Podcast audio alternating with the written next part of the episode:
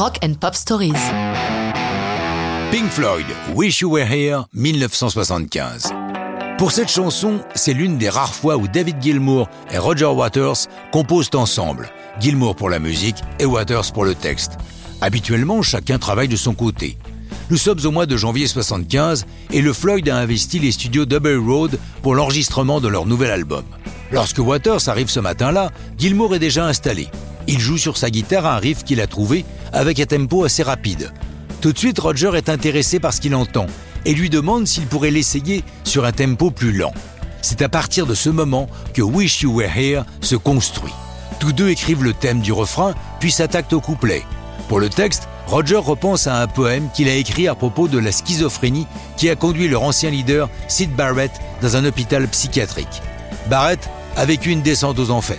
Il avait de mauvaises fréquentations qui, entre autres joyeusetés, versaient du LSD dans son café, en plus de celui qu'il ingurgitait sciemment. Ces abus ont précipité sa perte de la réalité et cette perte est tout le thème de la chanson.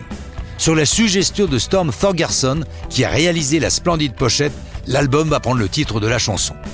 Wish You Were Here est enchaîné avec la précédente, Have a Cigar, qui se termine par un son de radio passant de station en station, pour s'arrêter sur Wish You Were Here, qui logiquement démarre par le même effet de vieille radio. Le son a été enregistré dans la voiture de Gilmour.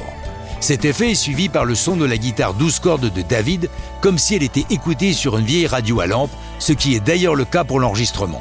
Durant les séances, les quatre Floyd connaissent un immense moment d'émotion, car arrive dans le studio un homme qu'ils ne reconnaissent pas tout de suite, entièrement rasé, gros, mais pourtant, c'est bien lui, c'est leur ami Sid Barrett, et tous sont bouleversés par son état.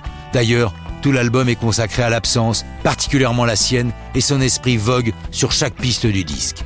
À la fin de Wish You Were Here, qu'on souffle le vent, on entend au loin le son d'un violon.